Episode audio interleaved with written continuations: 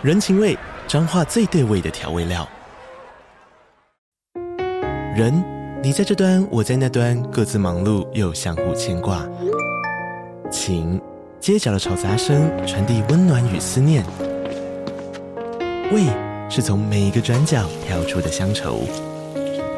这里是彰化县政府 Podcast 节目《彰化早咖》，我是主持人内克。从彰化大小事各具特色到旅游攻略，透过轻松有趣的访谈，带着大家走进最在地的早咖。准备好了吗？彰化的故事，我们说给你听。以上为彰化县政府广告。嗨，大家好，欢迎收听尼尔和牛的节目，我是尼尔。那就如同我们在上一期节目所说的，由于我飞跟我，也就是我们两位主持人各自有一段要出国的时间，那接下来的两集节目就包含这一集会有我们各自来录音。当然，如果有什么时间上配合不到的地方，像是接下来要过年啦，就是要元旦就之类的，或我们工作有所变动，也可能会采取这样的方式，也就是我们各自录音。那其实我们之前就有尝试过类似的模式，但那个时候我们其实对于自己单口讲。一直都不是很有自信，所以像是我们还做过，呃，有点像是念粉丝信，但是是用一个就是非常轻声的深夜语气这样的声音。呃，我自己回去看那时候的节目，我个人并不是觉得很成功，因为那个有点像是在啊、呃、YouTube 的会线自己做的事情。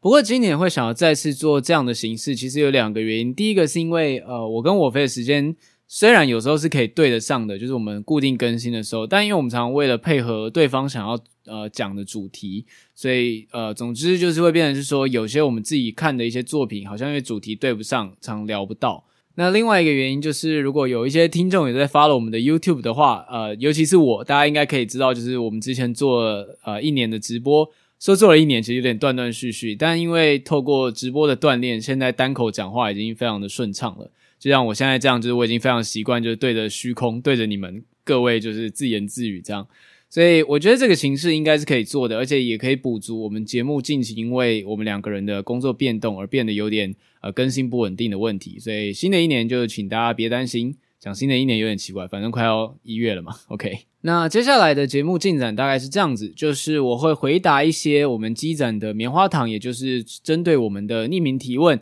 那这些问题我不会把它删掉，就是我回答之后，下一集如果我非常要回答，因为我们两个的回答可能会不一样，他是可以再回答一次的。那我接下来就先回答听众的提问，然后我会讲几部我最近看的作品，那不一定是推荐，也有可能是有点负评的。那接下来就会跟大家去分享我的心得。好，那我们来首先来看，就是我们已经很久没有回应的那个棉花糖了吧。首先第一个匿名提问是，他是下礼拜要开学大一新生，呃，不好意思，因为这个棉花糖已经是四个月以前了，所以他的下礼拜就是四个月以前。啊、呃，因为听了尼尔喝牛奶而对台南印象很好，也如我所愿上了台南大学。等一下，你是真的因为我们节目去上台南大学吗？我们要变成台南推广大使。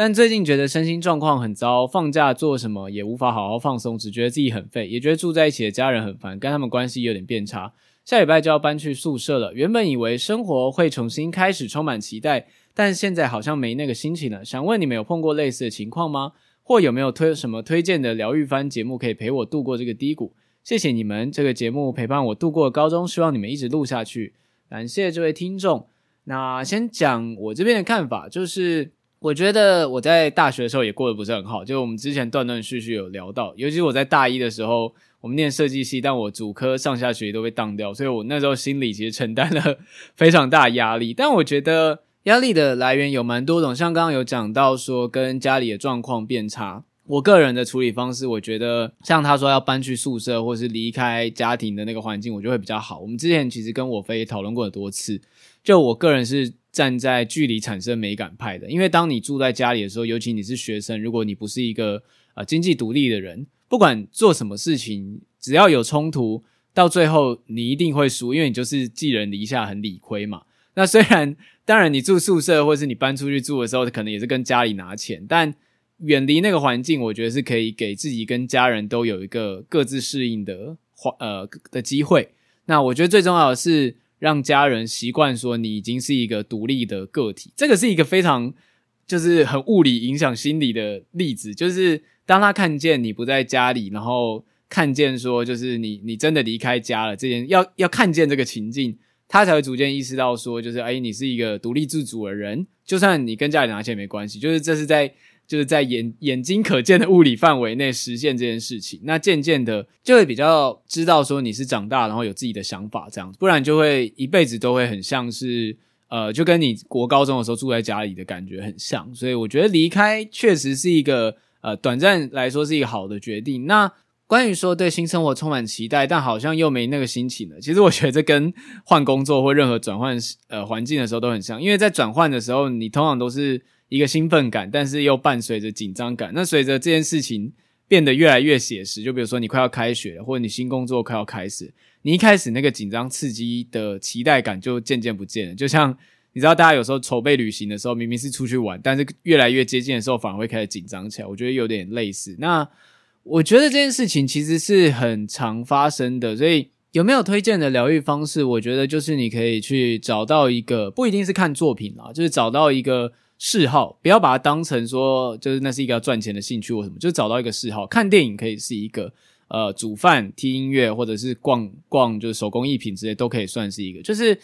找到一个让你开心的嗜好，让你可以在无论任何情况下都可以去做这个嗜好。让你觉得心情很愉快，而不是说依靠，而不是说依靠某些剧烈转变带来的短暂兴奋感，而是你真的有一个长期来说，就是你都可以做下去的很很开心的嗜好。其实包含就是很简单，就是像我很喜欢喝饮料，我其中一个生活中的嗜好就是我会去尝尝试不同家的饮料，然后我都会去点同一个品项，比如说我都会点呃红茶，然后可能加的料都是加野果，或者就不加野果，我就是比较各家红茶，这是一个。我不为人知，也不会跟别人说的小嗜好，但做这件事情让我很开心。就是我心情低落的时候，我就去买杯红茶，虽然它也有可能变成某种上瘾或成瘾的前兆，对，但我觉得拥有一个这样的嗜好还不错。那疗愈番的话，我不知道，因为你知道疗愈这件事情对于大家的定义都不太一样。那就像之前在节目中说的，我很喜欢看恋爱喜剧，所以我基本上就会朝恋爱喜剧这个类别去找。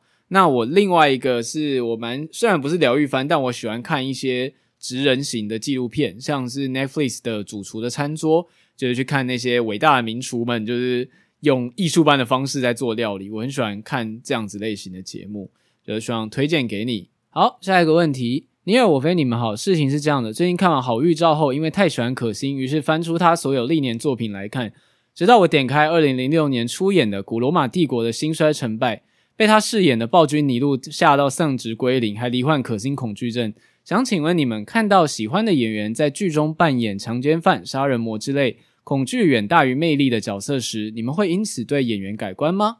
我认为，如果害怕到对失去对演员的喜爱，那么也太玻璃，太无法区分戏里戏外，同时也辜负了演员的优秀演技。但如果能抽离角色，又很有罪恶感，会想这张脸曾经肢解过一个无辜少女，我怎能无动于衷呢？以我个人的观感来说，其实我觉得像是演员在演这种犯罪者类型的角色，如果他真的让你感到恐惧的话，呃，比如说像那个《显露物镜》里面的那个杀手，造成当时就是留那个发型的人都让人觉得非常害怕之类的，就当他成为一种社会现象，会让你感到恐惧。同时，对我来说，这其实就是那个演员演得非常成功。那我其实觉得，如果你因此而对他感到害怕，或者是会不断想起，其实算是蛮正常的人类反应吧。因为你要想，电影毕竟就是一个导演透过某些取景，或是任何画面技巧，还有演员自己的演技，想办法让你认为现在荧幕中演的东西是真实，会让你投入。所以你把他们两个角色叠在一起，其实我觉得是蛮正常。甚至很多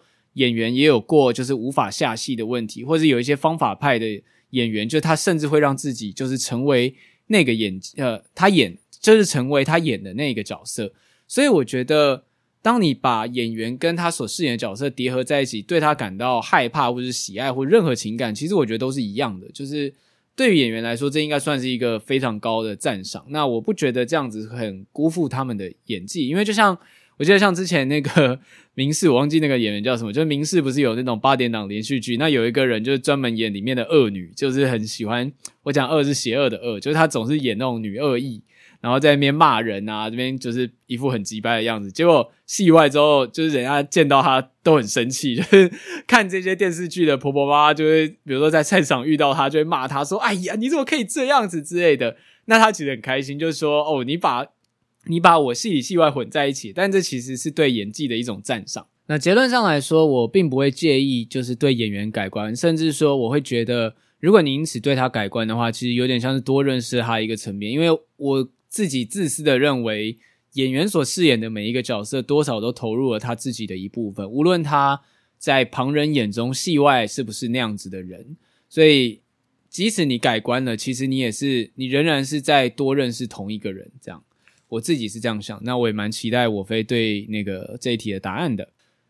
OK，下一个是想知道你们对盗版串流平台或免费线上漫画平台的立场。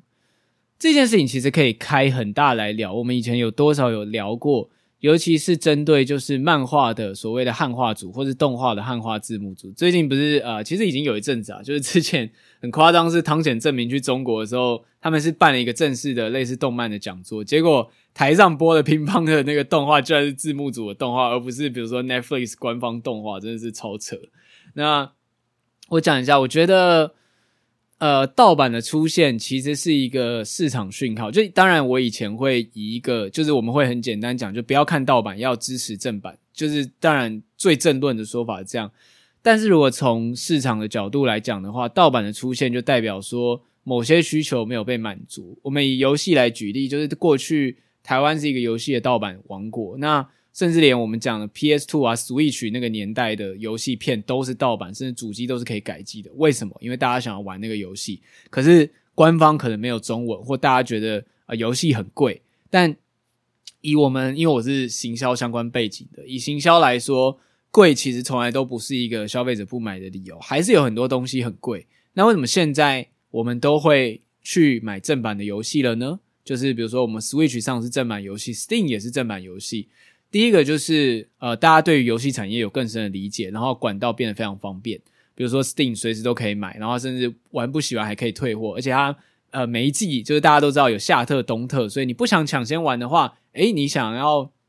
蹲特价也可以。所以就是市场对于价格敏感度的人群，还有就是追求抢先玩到人群都被满足到，然后通路也铺得很好，那其实就没有用盗版的理由，因为用盗版就是呃。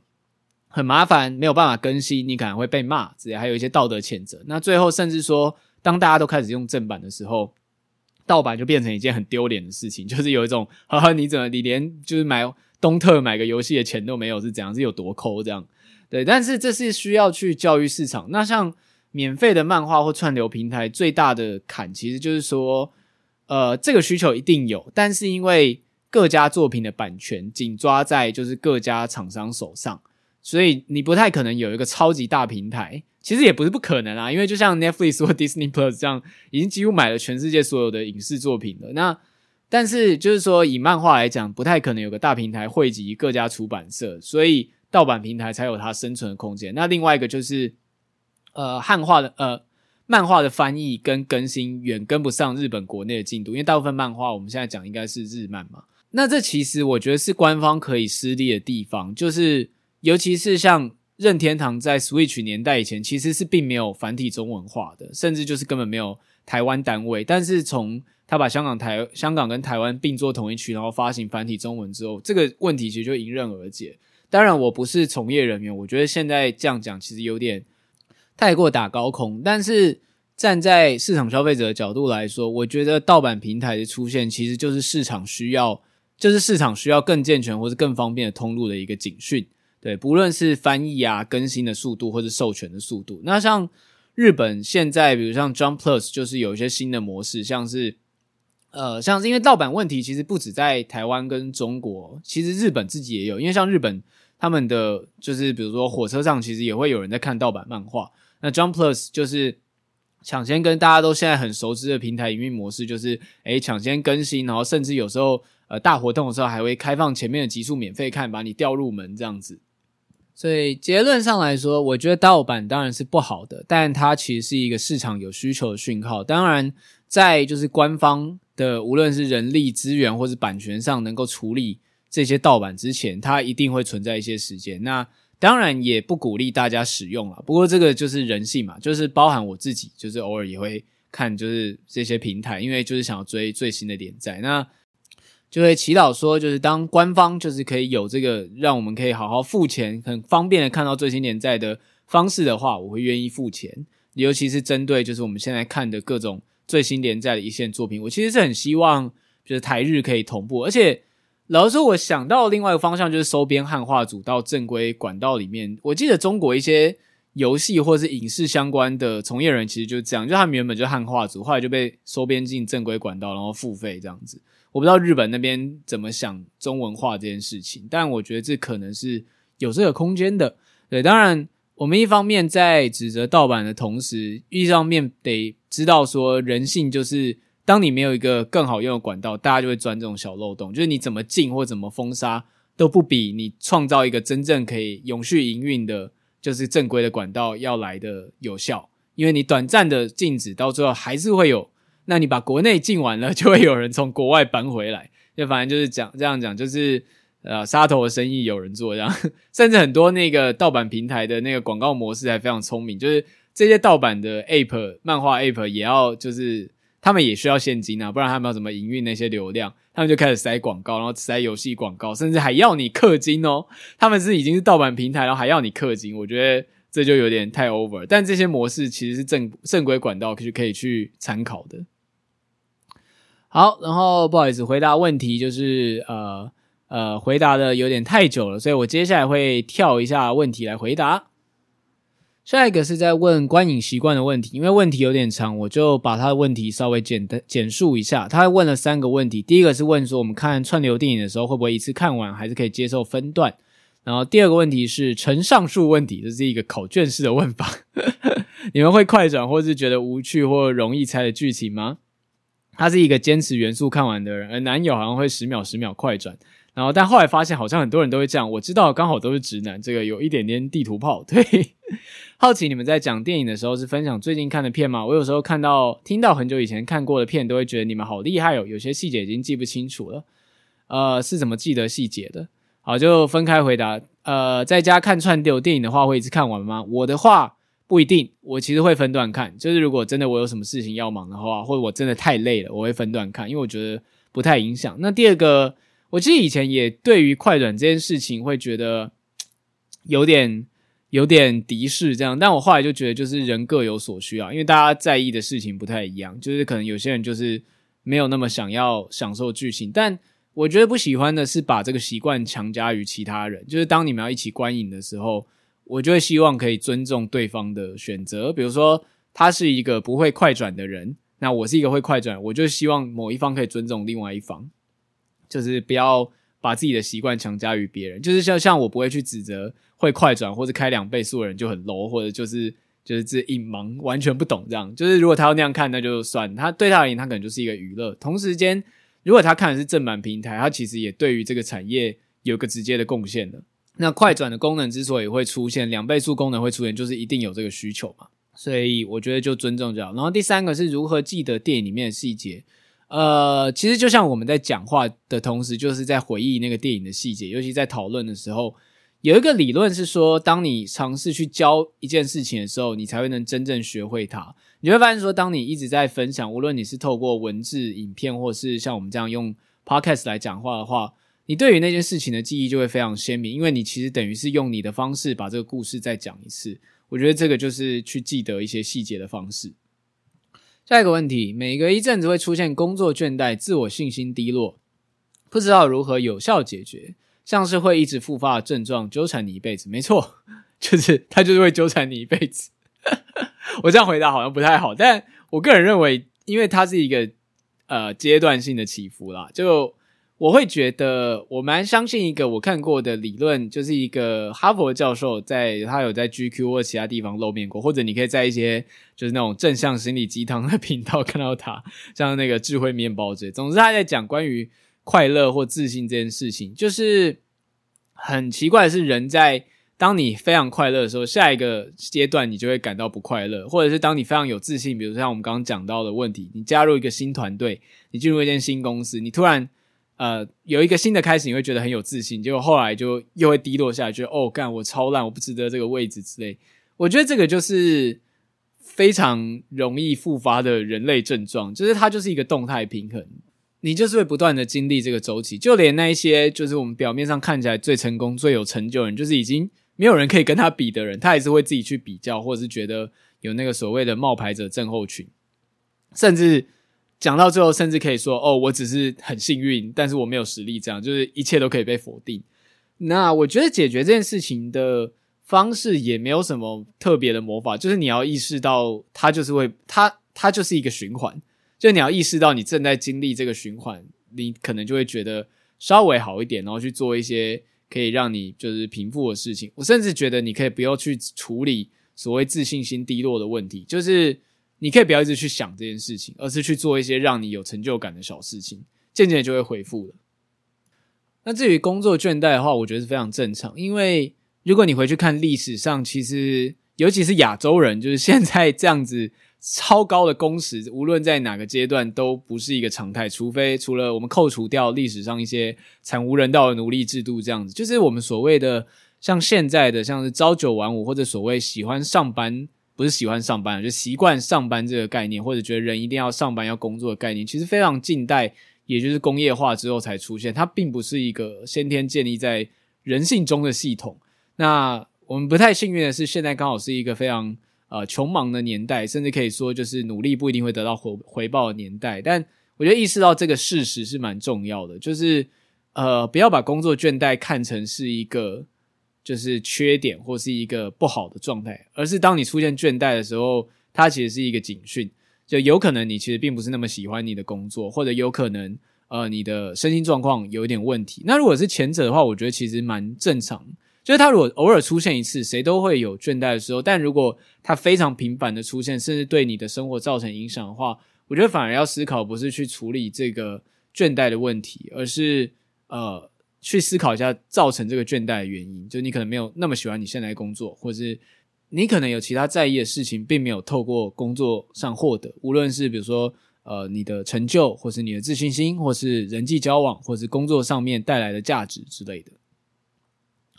好，下一个问题，好久没录棉花糖，是不是棉花糖觉得不够多呢？我这就先来，我这就来献上辛辣的问题，想请问两位对婚外情有什么看法呢？我以前一直觉得这违反道德底线，但如果其实我比较适合那个人，只是遇到时间晚了，那不是很不公平吗？呃，我自己会觉得你说的没错，但这是出于一个非常就是以个人主义，就是非常自私的想法。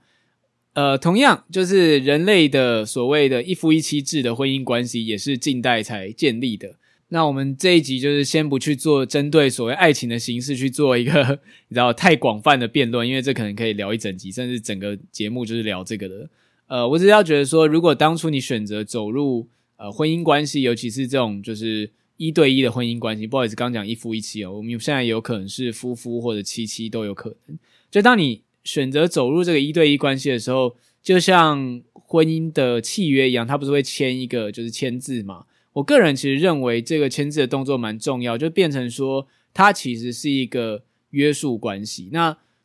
你同意这个约束关系的时候，你其实同时得到了呃义务，但是你也得到了一些福利或好处。那当然，义务就是说，呃，在我们所谓的传统爱情观念里面，会觉得说你应该要对你的伴侣忠诚，然后在生活心理上支持他。但你享受到的同时，就也是对方的支持以及对方对你这个承诺。所以在对方并没有出轨的前提下，就是我会觉得说，今天你有想要婚外情的想法，那你可能其实是可以去跟你的伴侣沟通的，或者是你觉得那个。你比较适合那个人，好啊，那就你就跟你的伴侣提离婚，然后去追求新的那个人。我会觉得这样其实是比较负责任的表现吧。像我其实是蛮可以接受说，如果在婚姻关系中，你知道也有那种比较开放式的关系，就是他们有婚姻之实，但是也接受你去追求新的人，甚至有些人更细是，呃，他们心理上是在一起的，但是他们可以接受肉体出轨，只要双方都知道知情，然后约定好，其实我觉得都没有什么问题。但无论在任何关系中，我觉得隐瞒跟背叛都是蛮让人伤心或是让人挫折的事情。所以在讲这件事情的时候，与其说婚外情这件事情是否有违反什么道德的底线，我觉得比较重要的是说，呃，婚外情其实是一个状态，就是你去喜欢上另外一个人，无论你有没有在跟他有任何的呃在一起的事实，或者你可能就是单恋人家之类的。如果你做出的决定就是单纯的去出轨，那当然你所要承受的就是你的伴侣会因为你的隐瞒、背叛而伤心的这个压力。这不是什么别人说哦，这还好吧，这就是你追求自由的选择吧？你应当要去承受那个压力。你可以这样选择，但是你得承受它带来的后果，而不是透过他人的鼓励觉得哦，这没关系，这就是对我而言就是最好的选择。那另外一个就是，就是你可以跟你的伴侣沟通这件事情。当然，他可能也会造成反效果，就是他还是会无法接受。对，但我会觉得后者可能是一个比较负责任的做法。对，当然，我相信这世界上很多的婚姻的状态，其实都是大家其实可能在路上或在任何的场合，可能都会对其他的人感到心动，但最终他们选择隐瞒这件事情，把它放在心里面。或者他其实已经有出轨的事实，但他就是把这件事情带进坟墓里，就一切都在一个不说白的状态，就像薛定谔的猫咪一样，永远不打开，它就永远都不会变康，永远都是一个暧昧不明的状态。这样，好，我们来最后一个问题，光是回答棉花糖就花了半个小时。这个问题是啊、他说：“你尔我非安安，最近因为课程原因和一群学长同学变好，和他们相处起来很有趣，学术上也很能提供帮助。”但我真的很受不了他们对于女性容貌的嘲笑，或者过多性相关的玩笑，例如，呃，口罩好好戴，好不要吓人。他遇到鬼的经验是早上起来照镜子吧，叭叭叭之类的。呃，但我很不喜欢开这种玩笑在不在场的朋友身上，每每想要生气，又会把场子搞僵，附和着心里笑，又觉得很不舒服。作为一个一型人，和他们聚会结束后，反而会很累，没有充到电的感觉。但是撇除这一块，他们又是很好的朋友，只是彼此对于玩笑的边际不太一样。想问两位在生活中有没有遇到类似的情况，或者建议心理上应该怎么调试呢？呃，这个其实我有蛮多经验，因为就像以前说过，就是我也很不喜欢所谓传统的异男玩笑，所以我在高中时期的时候觉得非常的不适应，甚至可以说我很难融入男生的群体。但其实长大之后，我自己的 处理方式就是。积极的一面就是我尽可能去寻找比较志同道合的朋友，那那些人就是我真正的朋友。我知道，就是我可以对他们掏心掏肺，然后他们也不会去开这种政治不正确的玩笑，或者甚至说我们会把这讲起来很复杂，就是我们会把讲这种政治不正确的玩笑当成一个玩笑，因为我们知道它是政治不正确，而不是真心这样讲的。就你知道要要到转两个层次这样的人才会变成一个真心的好友。那当然，你无法避免的在一些 social 的场合会遇到这些人。那我觉得处理方式就是保持一个适当的距离，但你不需要跟他们深交。你知道他们就是这样的人，他们大概这辈子也不会改了。如果你没有那个余力的话，不要太试图去冲撞对方的价值观，在安全的距离内取得你可以从这段交友关系中取得最大益处就好了。那我身边其实也有一些朋友，就是无论在像是政治啊、性别议题上面，是属于就是会直接有话直说的人。就是当这些人戳到就是他所不舒服的事情的时候，他会直接指正他们说：“你们这样讲，就是我觉得非常不恰当，或者说我不希望你这样讲我的朋友，甚至可以说我不希望你这样子讲话之类的。”那他们就会直接讲出来。当然，这个做法我觉得也 OK，但他就是得承担说大家可能。比起说他会跟你争论，比较像是他们会可能会把你当成一个扫兴的人，那之后就不再跟你讲类似的话题，这样。那我打从心底其实敬佩这些朋友的选择，因为其实他们要做到这件事情必须非常勇敢。那事实上，沉默就是我们在造就这些问题的最大主因之一，就是旁人对于这些事情的视而不见，或是就是男性们就是以男生群体为主的，就是还是很喜欢开这些性别玩笑，没有人敢反抗。但为什么我会先讲前面那个做法？原因就是，就像你说的，他们是你的学长，然后他可能对你在职涯什么之类有一些帮助。我会觉得，如果这样子的人，假设他本质上并不是坏人，他就是嘴巴很贱，或者他就是缺乏一点性别观念，但本质上并不是一个坏人的话，我会觉得还是可以谨慎的维持这个关系，直到你取得一些资源，或者你取得一些话语权。你变成一个比较有影响力的人，坐上一个比较高的位置的时候，你可以去改正这个风气，或者是就是制定一些，比如说，就像为什么现在会有呃职场的性骚扰防治法，那其实就是当初那些抱持着理念的人加入这个体制，想办法去修法，或者就像我们讲的一些国际的潮流，有些人不断的在抗争，无论是从体制外比较激烈的抗争，或者是体制内的，就是直接在制度上面去做改革。最重要是不要忘记，就是。他们这样做是不对的，就是这件事情是让你不舒服的，你可以去稍微配合他们，或者不要响应他们，但你心里要知道这件事情还是不对，直到你有足够的话语权去影响这件事情。所以，因为我觉得会烦恼这件事情本身就是说，你可能受制于，比如说他们可能是你的学长姐，他们可能是你的呃父母、你的长辈，就是你就是没有办法违抗他们，你才会有这个烦恼嘛。因为今天如果你可以很大声的斥责他们说，就是。你们这些人在凶，在讲什么东西啊？这样子，你这样，呃，对的，对得起你的女同学吗？就你想被这样对待吗？你可以用一个训斥的语气跟他们讲，就不会烦恼这件事情。那会有这个烦恼，一定是因为你处在一个没有办法跟他们完全切割或敌对的位置。那我就会觉得，姑且先配合，但是去寻找志同道合的人，那想办法累积一些影响力，然后让尽可能的在你能力所及的范围内，减少这一些事情的发生。当然，其实还是有很多沟通的方式。有些人沟通的方式是用一些举例上面的说服，这样，比如说像如果他去笑别的女生，那可能也可以反过来笑，就是他，比如说他重视人，他女朋友、他妈妈之类，他可能会很生气，那你就可以借机教育他说啊，你上次还不是讲那个谁谁谁之类，用这种感同方式、感同身受的方式。其实有一个蛮有名的电影叫《北国性骚扰》，里面。他这样里面的里面大概讲的就是矿工，就是这些矿场里面很粗犷的男人们针对女员工的性骚扰。那其中一个领班让他们所谓的就是让他们醒悟的其中一个方式，就是跟他们说，这些女员工就像你重视的妈妈、姐姐、女儿一样，你会善待这些人，但为什么换了换了一个别别的女生就不一样了？这样子，她也是其他人的妈妈、女儿、姐姐这样子啊。所以总结一下，三条路，一个是就是稍微配合他们，然后也不要去跟他们敌对，但是去找到一些就是你真的志同道合的好友，减少这些人在你交友圈的频率，然后渐渐去找到一群真的就是让你觉得可以敞开心胸人。那第二个就是你可以大声的反抗，就是指责他们，或者是指出这些不对的地方，但这必须承受压力。第三个就是。你可以用一些比较技巧性的方式去说服他们有这些同理心，这样。但第三个技巧真的是沟通技巧比较高，我觉得无论做哪一个都没有错，但就是看你自己比较舒适的方式吧。好，我们以上就是我们回应就是观众的匿名提问棉花糖的时间，欢迎就是大家在投棉花糖给我们。那我今天回答过的问题，呃，我飞那边如果他有想要的话，也可以交由他回答。接下来的节目我们来聊一下最近看的作品吧。我其实最近杂七杂八看了一些东西，那。先讲几个主流的比较，就是最近当红的动漫的感受好了。首先，第一个葬送的芙莉莲，就是这个已经在我们很久以前就推荐过。那我那时候有在一些节目里面零散讲到，就是说，其实这种已经推荐过很多次的东西，或者现在已经满街都在讲的东西，我其实会有点不太想推荐，因为觉得，反正就是大家都已经聊过了。那为什么会想特别讲芙莉莲？是因为我其实，在动画化以后。再回去看了他的漫画，那让我感受到比较冲击的一点就是说，他其实已经跟我当初看的感动点不太一样。最早的时候我会喜欢的原因，当然是因为他其实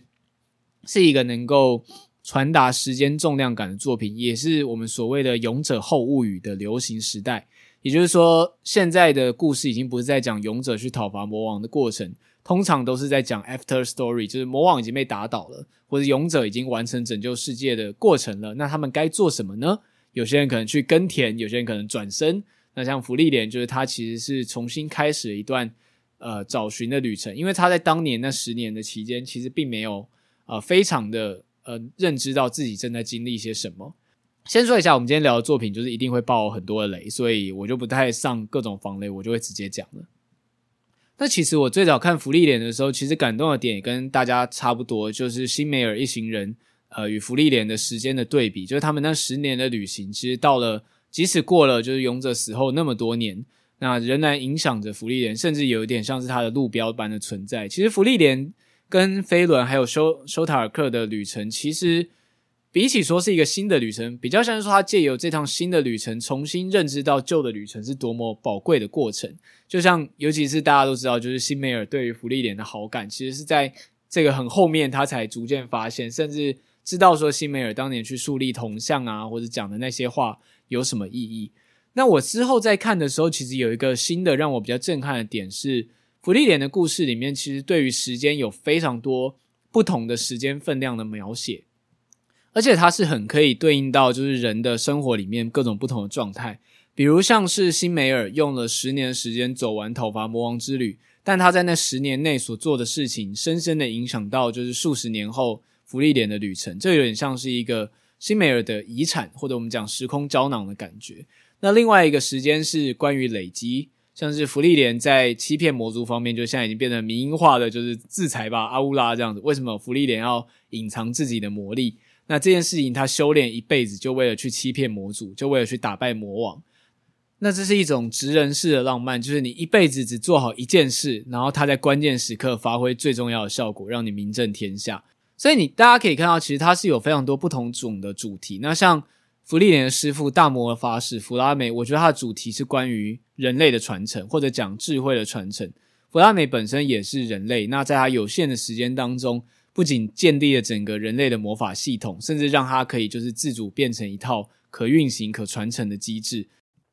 甚至到了芙莉莲与辛梅尔等人旅行的年代，他们当时不是遇到那个无法破解的杀人魔法？那做法就是把它封印，然后把杀人魔法丢给这套人类的魔法机制系统，然后花了八十年的时间把它解析出来，把它编入人类的魔法史的系统里面。那这件事情其实是非常感人，而且这件事非常的呃人类本位精神吧，就是如果要说人类有什么赢过其他生物的地方，那就是学习、传承还有好奇心。所以你可以看到，在福利莲的一部作品中有非常多关于时间的主题，而且这些主题是互相交织、影响在一起。我觉得这也是他很多人说不上说为什么他好看，为什么他一直会让人感动。明明他都是一些很日常、很小的事情，我觉得就是这些时间的主题特别触动人心。在其他的作品里面，这些主题可能从头到尾就说一两个，但芙莉莲里面却有非常非常多这样子的主题，像是。如果大家有看到比较后面的进度，我非常喜欢的篇章是黄金乡的马哈特，他是魔族的一个算是七崩弦之一，也是所谓最强的七崩弦，但他耗费了就是呃寻常人一辈子的时间，就为了去理解人类的恶意，然后造成了黄金乡的悲剧，让时间永远永恒的固定在黄金乡里面。但是来自黄金乡的老魔法师，就是在他修炼有成之后，他就像。故事中，童话中的勇者一样，就是去回去拯救他的家乡。他用自己一辈子的时间来换取对于魔族来说可能根本不屑一顾的八八十年这样子。好，那接下来真的要爆就是很后面的大了，因为黄金乡篇章其实蛮后面的。就大家如果还没看的话，自己斟酌一下，这是漫画的进度。就是在黄金乡的战斗里面，很后面你会知道说，那个黄金乡篇的主角，也就是老魔法师邓肯，其实曾经是马哈特的学生。那他努力修炼魔法一辈子，就为了在对决的时候给他的老师，也就是马哈特一个出其不意。这种就是人类小虾米，就是用一辈子的时间换取一个致命一击的的精神，其实是非常感人的。那像在芙莉莲里面有无数这样子的伏笔，或者我们说前后贯穿的主题，来去交织成这个故事。所以要说的话，我觉得葬送的芙莉莲本身。在讲就是关于人类的时间这件事，但他用非常多不同的描写或诠释方式来呈现一段时间可以去怎样发挥它的价值，甚至这个价值其实有可能是消灭的。像是如果大家记得有一个就是他们在冬天的小屋里面避难的，就是一个篇章的话，里面出现了那个那个人叫什么？是叫弗弗拉弗拉哈特吗？就是那个有一个跟芙莉莲一样是精灵族的男生，那。那大家继续看，就会发现说，在芙莉莲的旅程中有遇到一些来自更早以前上古时代的，就是所谓勇者雕像，不是辛梅尔哦，就是更早以前上古时代的勇者雕像，上面就有弗拉哈特的雕像。那但是已经没有人记得他了，也就是说，他当年所缔造的一些伟业或拯救世界的故事，已经根本没有人记得，只能透过这种模糊的方式传承下来。所以，所谓的时间与付出，其实也并不是绝对能够得到回报的。那就正是因为。这一些价值，或者是所谓时间的主题互相碰撞，才导致说芙莉莲这样子一个慢节奏的作品，但是细细品味却非常好看。甚至有人说它是一个呃三十岁以后的人看会非常有感的漫画。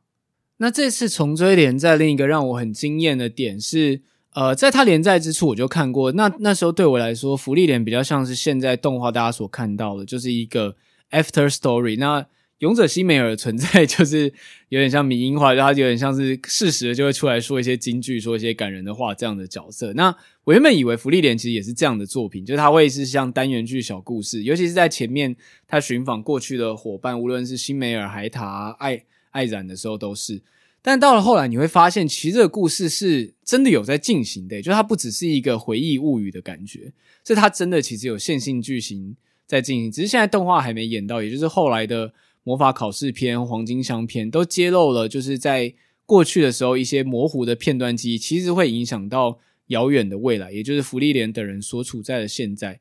呃，像是在动画后面应该也会提到，就是有一个南之勇者，那他是有别于辛梅尔以外的勇者。那南之勇者非常的强大，可是他其实是在对于魔族的。战斗里面所陨落，但他也是带走了两个七崩弦，所以有点像是说，南之勇者等于是为辛梅尔等人开了一条康庄大道，让他们更容易可以到达魔王城。那原本以为南之勇者只是一个传说篇章，就是一个类似像呃拜官野史之类的东西，但实际上他在剧情上有非常大的作用，而且这里就不爆雷了，就是南之勇者的某个能力跟魔族所拥有的某个能力是跟时间有关的，而且他的命运。其实是跟未来的福利点，也就是我们现在看到在冒险重新旅行的福利点是有强烈高度相关的。如果你有追连载到最新进度的话，你才会发现哦，原来之前的这个伏笔都是串起来的，就那不只是一个回忆而已，而是它这个故事其实是一个可能类似像时间循环的东西，是有关联性。那时候我就会觉得，哇，原来前面出现的那些人物都不只是作为一个像是智者一样给金句的存在，他们是真的在故事上面。是有前后关联性，而且是有伏笔的。那一直看到最新连载，我才会觉得哇，我才真正看懂了福利莲的精彩之处。而且确实，作者在编剧方面非常的优秀，就是他不只是用一个感人的套路，就是一直塞给你。因为其实确实有些作品，尤其是公路旅行式的作品，很容易到最后就流于一个套路，就是主角到了一个地方，触发了某个事件，然后最后。得到了一些就是你知道金句收获，当然看一两次蛮感人，但是每次都出现的话，你就会觉得有点腻，就这就是套路。但他没有套路一点，就是其实他现在旅行也是有一些危机，然后跟以前的时间伏笔是有串起来的，甚至可能大家如果有看仔细的话，其实他们的世界可能正面临一个很隐性的危机。虽然对魔王的讨伐在辛美尔那一代完成，但其实整个事件并没有因此而结束，和平也不是永久的和平。所以，这我觉得这是让我非常愿意再看下去的原因，也是我再度提起这部作品，就是除了大家已经讲到各种呃所谓的就是已经非常泛滥的，就是谁谁谁最强啊，或者是芙莉莲的哪一话在讲什么东西那种解说之外，我觉得葬送的芙莉莲真正的看点。那接下来想分享一下我最近看的一些 Netflix 的东西，就是我最近。就你知道很无聊，我就会就是点那个 Netflix 的推荐。那有被推荐一部片叫做那个《断讯》，那这部片真的是非常新，就是它最近才上。然后你甚至现在在我录音的现在，你可以看到它的那种就是影评啊、新闻稿之类的。然后这部片其实是改编自美国一个小说，它在讲的大概是说。有一家人就是租了一个很像 Airbnb 的地方在度假，那可是，在他们度假的时候，突然来了两个陌生人。那这两个陌生人就自称是原屋主，他们就觉得这两个人非常可疑。但除此之外，他们渐渐就是发现，就是，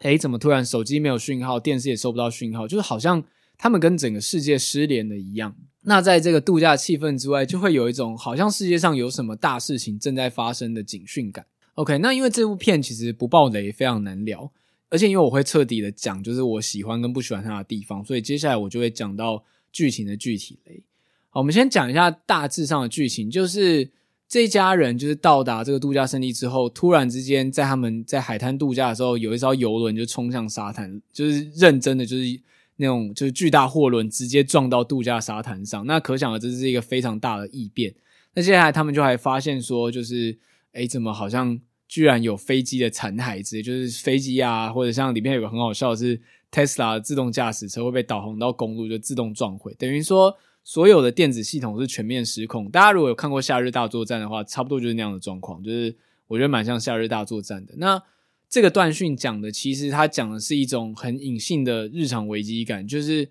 当世界发生一个巨大危机的时候，通讯全部被切断的时候，你其实是很难。立即知道，就你看不到新闻稿，看不到通知，你其实不知道到底世界上发生了什么事。但你知道，好像有某种末日感，就是正在发生的感觉。那我自己会觉得这部片，我其实给的评价是还行。对，这其实对于 Netflix 来讲，我觉得已经算是一个赞美，因为大家也知道，我们之前讲过 Netflix 的拼装车电影问题。其实我觉得那个这部片的一些就是末日的那种诡谲感，其实在前期营造非常好。但它有几个蛮显而易见的缺点。首先，第一个就是导演的运镜方式，我不知道为什么这个导演就是超级无敌喜欢用旋转、旋转跟推进，就他他用旋转镜头，就是那个镜头会转一圈的感觉，大概我不知道在电影里面大概出现十来次吧，而且是毫无意义，就是那个镜头我会觉得根本没必要转，他这边转个没完。对，我觉得他对于旋转热爱大概可以可比，就是那个钟孟宏在瀑布里面就对于那个 run in 的热爱。顺带一起，这个导演非常喜欢 run in。那我觉得他对于这些镜头语言的应用已经有一点到了一种就是真的是泛滥的程度，会让人觉得说他只是想要炫技而已，而且这对剧情来说是完全没有必要，甚至有点破坏气氛。因为有时候明明是一个应该让人有点紧张感的场景，应该可以用其他方式表，他就是要让他去旋转镜头。我觉得他的滥用已经到了会影响观影体验的程度，所以我特别举出来。那第二个是。呃，这部片里面用了一个非常重要的意象，就是六人行，这会直接涉及到结局的暴雷，所以如果你还没看的话，就是先去看完再回来听。呃，我想一下该怎么讲。六人行，大家知道六人行在美国或者在世界的地位都非常高，那它甚至象征了所谓的就是八九零年代一个就是美式生活的一个美好的意象。那当然，因为这部片的背景是发生在美国长岛嘛，所以。它其实作为一个和平的意象是非常重要的象征存在。那为什么讲六人行？就是因为，呃，这一家人就是主呃里面有个妹妹，那她一开始在那个车上看的就是六人行，然后就看到一半讯号就断，那从从头到尾她就没有办法再看到续集，所以她觉得非常的难过。那在剧情无论呃中间其实发生非常多事情，就是总之在剧情的最后，最后真的是最后哈，我要爆雷喽，在剧情的最后。他们找到了一个地下碉堡，然后里面就是又算是人家有钱人家弄的一个末日地堡。那他在里面就是有全套六人行 DVD。那这部片的 ending 就 ending 在就是那个 DVD 放进去，然后结尾曲就是六人行的那个噔噔噔噔噔噔噔噔噔，这是六人行的 opening 主题曲。老实说，我觉得这个结局非常好，然后六人行的意象也非常好，因为我就算我不是美国人，我也 get 到就是这个所谓六人行作为一个。和平或是美好美好时光的象征，就是有多么的重要象征性。但是我觉得，我觉得就是导演有一种他已经想好结局，但中间没有很好的串起来的感觉。对，就中间有一些，就是有一些所谓他觉得可能要来营造恐怖概念的一些象征意义都被浪费掉了。就是结局真的非常好，就这个前后串的意象我也非常懂，但是中间有一些，比如像。呃，主角一家人突然被一群野生的鹿包围，那个场景很有张力；或者是呃，主角里面的哥哥突然就是被虫咬，然后生了一些恐，就是开始身体有些症状，像他牙齿会直接带着血掉下来，这些都非常惊悚。可是他就被带过了，就他这个危机就马上就解除了，就从头到尾你会觉得这些危机发生的毫无必要，只是要增加你的紧张感而已。那。就最后收在这个片尾，我觉得整部片非常的可惜啦。就是，唉，怎么说？我觉得，因为我稍微了解一些美式文化，那它里面有出现一些角色，像是不是主要角色，但像是呃，里面你知道，大家知道美国其实有所谓的末日主义者，就是他们一直在为末日，他们相信总有一天世界会迎来末日，所以他们一直在囤粮、囤物资，然后做战备训练之类的。而且不知道为什么，就是末日主义者通常都是。呃，非常标准的美式风情，就戴着牛仔帽，然后看起来一副大老粗的样子。那里面有一个重要角色登场，就是这个形象。那其实这这一些，就如果你理解美式文化的话，你会觉得看起来让人觉得非常的贴近生活。那我也觉得这是这部作品最大的优点，就是它会让你觉得说，它用一个虚构的所谓的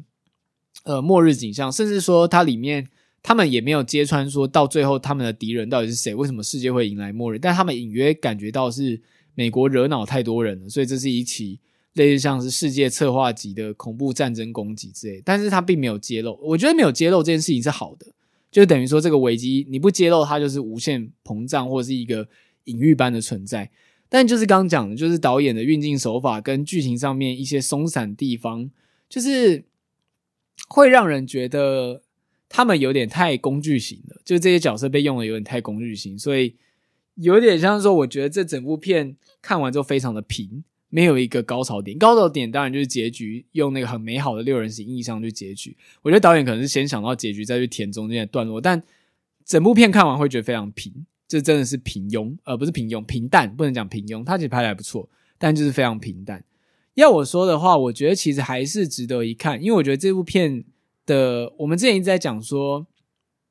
呃，很少有人针对手机世代去设计电影。那我觉得这部片提出的问题或大彩问非常的当代，所以我觉得还是值得一看，而且它是一个蛮好的挑战。而且以 Netflix 的出品品质，近年的品质来说，作为原创电影还是不错的。但真的就是我觉得蛮可惜的。那但是其实说明大家看不会有这个感觉，因为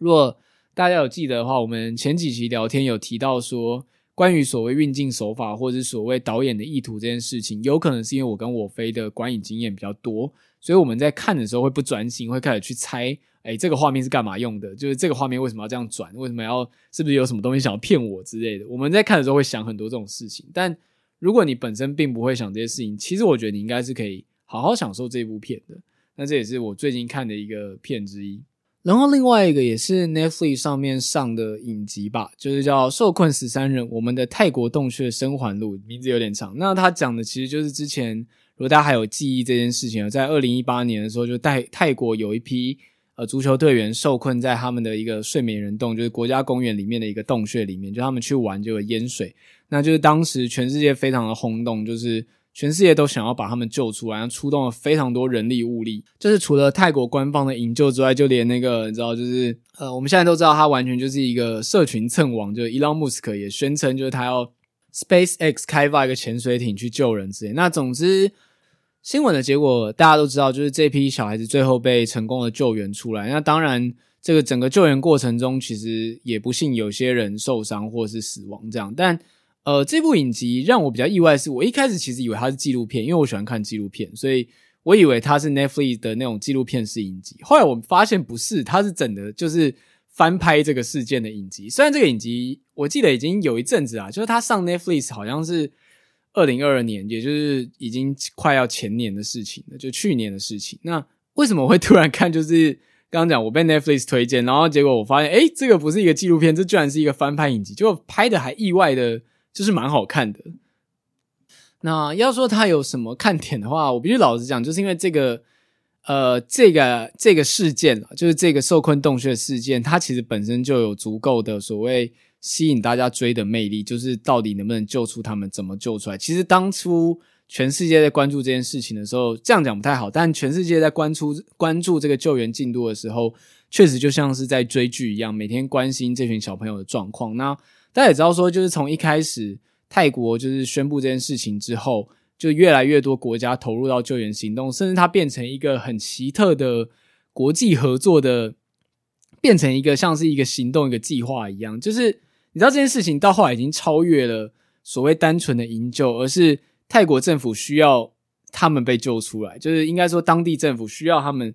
被救出来，不然大家就是士气会为之就是。一减，尤其是在投入了那么多人力物力，甚至是国际资源关系，那国际也希望能够救出来。无论是为了展像伊隆马斯克这样的蹭仔，就是为了展现他的实力，为了跟这件事情扯上关系，或者是单纯他们出于一种就是人道营救的热血，希望能够完成这个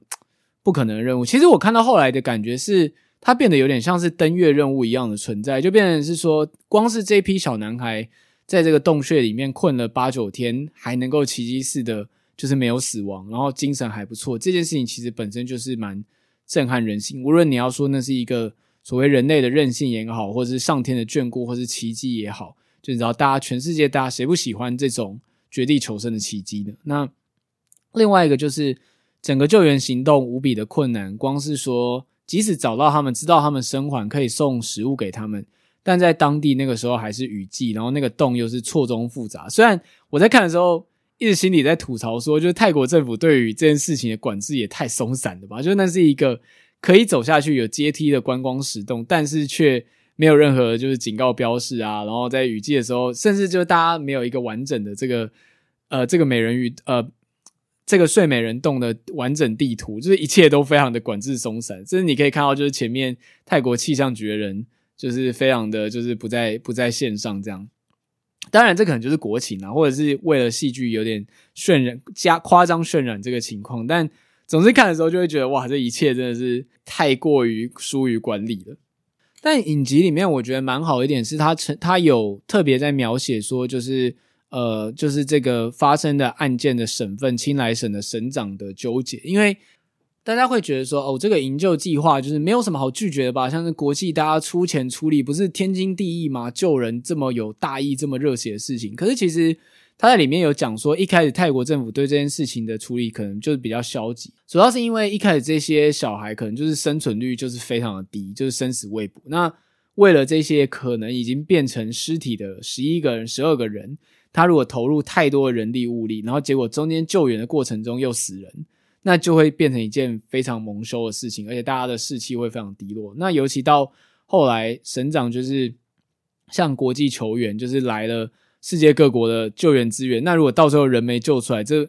不仅是呃，就是所有来参与的国家都会非常沮丧。那甚至就是省长自己招来这些资源，擅自就是把这件事情升级。他就是完全就是赌上自己的政治生涯，这样。我不会说他这样做是一个非常热血，因为他确实也有过纠结，所以我觉得他有呈现出这个残酷的一面是好。因为当然就新闻的结果来说，你知道他们被救出来，但是他这个影集就是蛮忠实的去还原了这些过程。其实我觉得真的是拍的蛮好的。那那同时也向就是民众解释了说，当初为什么发现了他们在洞穴里面之后。这个救援工作会如此的艰难，就是他用影集的方式让你可以身临其境的去感受。因为包含说，像那时候为什么连伊朗穆斯克都跳出来，就是因为他真的太困难。像我们之前有玩过一个游戏叫《潜水员戴夫》，那这个戴夫的名字不只是谐音 dive，就是潜水那个 dive，然后同时也是致敬一个呃伟大的潜水员。他当初上升的原因，就是因为他要去一个深不见底的洞穴。把另外一个潜水员的尸体带回来，当然最后他成功做到这件事，但同时也丢失了自己的性命。所以在这种所谓的洞穴深浅的行动里面，甚至任何的这种就是呃很复杂救援任务，可能是人还没救出来就已经先死人了，这是一个非常残酷的事情。那今天如果像那个泰国的省长，如果他动用像他们的海豹突击队、他们特种部队队员去救这些小孩，在生死未卜的情况下，就是小孩的生死未卜情况下，先折损人力的话。其实这是一个非常严重的，就是算是意外状况，甚至有点像是说，如果因为他们当初还不知道他们到底有没有活着嘛，所以假设打捞出来的是尸体，结果又死人，这其实是一个非常糟糕的政治危机。这样，所以我觉得透过影集的方式让大家去那个理解这件事情是蛮好。另外一个就是这个影集其实蛮，我想一下该怎么样，就是蛮震撼人心的吧。因为其实站在以现在国际情势来讲，确实是很少有像五年前这样子一个好像全世界都动员起来去完成的一个非常正向的目标的任务。甚至里面有说，像他们被困小孩里面的背景，就是有人是泰国传统的宗教，有人是基督教，那有人是无神论，甚至有一个妈妈，她其实向省长坦白说，她其实是非法，有点类似像非法移民，就她没有身份。但是她为了小孩，她必须来到这里冒险，被冒着被逮捕的风险来证明她的小孩在里面之类的，就有点像是传统上我们说，当人类面对共同的危机的时候，那些所谓的党派啊纷争都不重要，现在重要的就是我们要好好的解决眼前这个危机。我觉得这个精神蛮感人的啦，就是虽然它只是一个短暂的救援任务，而且这件事情我的感觉很微妙，因为它确实有被媒体夸大跟炒作，但也正是因为这些炒作。才带来了国际资源的投入跟关注，因为最困难的就是根本没有人在乎这些小孩的死活。那即使你想找人，也找不到人，因为随着时间过去，大家就会觉得哦，那他们已经没救了。这样，因为你知道那个救援很夸张的是，他每一分每一秒都是有可能导致他们死亡的黄金抢救时间。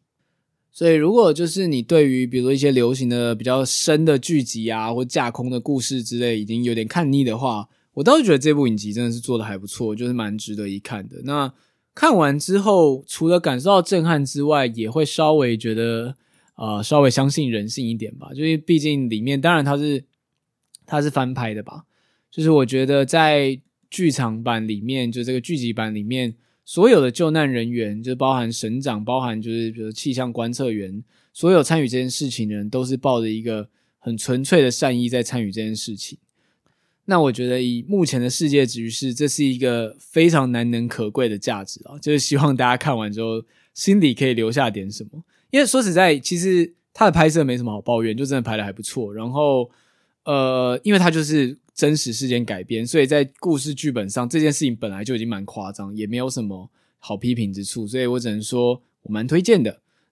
好啦，那节目也到了尾声了。今天就是这样一半一半的组合，希望大家还喜欢。那下一集就会由我飞来录制。那如果我飞来不及录制的话，可能就还是会由我来录制。然后另外跟大家讲一下，就是呃，近期有两件重要的事情。第一个是我们的 IG 应该会进行就是重新修复上映的影集《东尼龙骨》的抽票，具体时间大概会在呃十几号到二十号之间。就是这部片快要重上了，所以欢迎大家进剧场去看。东野龙骨原本的故事是收录在村上春树的呃短篇小说集《莱辛顿的幽灵》里面。那我个人其实也蛮喜欢就是这篇短篇的，所以蛮推荐大家去看当初的电影版。由于这部片是在二零零四年上映的，所以我个人是觉得呃能够看到蛮难得的。因为老实说，其实在此之前，你光是要找到能够看到的片源，其实就 那个就非常的困难，所以。我这个片源不是说盗 盗版，就连正版也非常困难，所以这个修复上映其实蛮蛮难的。那这次也是由我们的好朋友光年所提供的，欢迎大家可以锁定我们的 IG，而且也可以体验一下，就当初的除了他的拍摄之外，就是音乐是由就是已过世的坂本龙一教授所操刀的。所以如果你是影迷的话，千万不要错过。然后第二个呃蛮重要讯息是那个。我们的节目最近大家应该有发现到某些集数前面会有开那个动态广告，那原因是因为我们最近就是不太不太接就是所谓的夜配案了，因为这对我们除了抽电影票之类的夜配案，其实夜配案对我们来说，在我们两个工作比较繁忙的前提下，其实比较呃比较难处理，而且我们光是讲自己想讲的东西都来不及，更何况说还要去夜配其他东西或做一集节目，因为如果大家有听的话，我们之前夜配其实。很少是我们只是讲口播，我们通常都是为了业配的单位特别制作一集节目内容。所以，呃，最近我们是想尝试，就是以动态广告的方式会放在前面。那也接下来就是，虽然我们这个特辑一直没有做，就是因为接下来是那个台湾的大选期间。那接下来在大选前，可能也会有政治广告投放，就是跟大家讲一下。那当然，呃，当然我们所我这边所允许的政治广告，当然是跟我。立场相近，那我之前也没有在避讳这件事情。今年我们还是会做一个大选特辑，然后去年我们那时候没有开正式广告，那出于我个人的意志，就是我个人的意愿，就是我会希望至少节目的影响力能够帮助到，就是我所支持的，就是呃参选者这样子。好，那也提醒大家，就是目前已经十二月，就是如果你要去投总统大选跟明年大选的话，就记得就是月中的时候要记得抢票，就是抢票的日子已经快要到了，就是提醒大家一定要回去投票。就是节目可以跳过一两集，但是呃自己的未来自己要把握。那本集大概就到这边结束。如果你喜欢尼尔和牛奶的话，欢迎在 Apple Podcast 跟 Spotify 给我们一个五星评价，留下对我们节目的想法。那当然也可以追踪我们的 IG、Discord 群组以及我们的 YouTube。如果这些连接你不知道怎么加入的话，呃，你可以看一下每一集的，就是所谓的资讯栏里面都会有，就是这些连接的连接，你可以点。那如果不能点的话，你就搜寻一下我们的 IG。我们 IG 的置顶连接是一个可以通往各处的传送门的连接，那就欢迎大家加入追踪我们喽。感谢大家今天的收听，拜拜。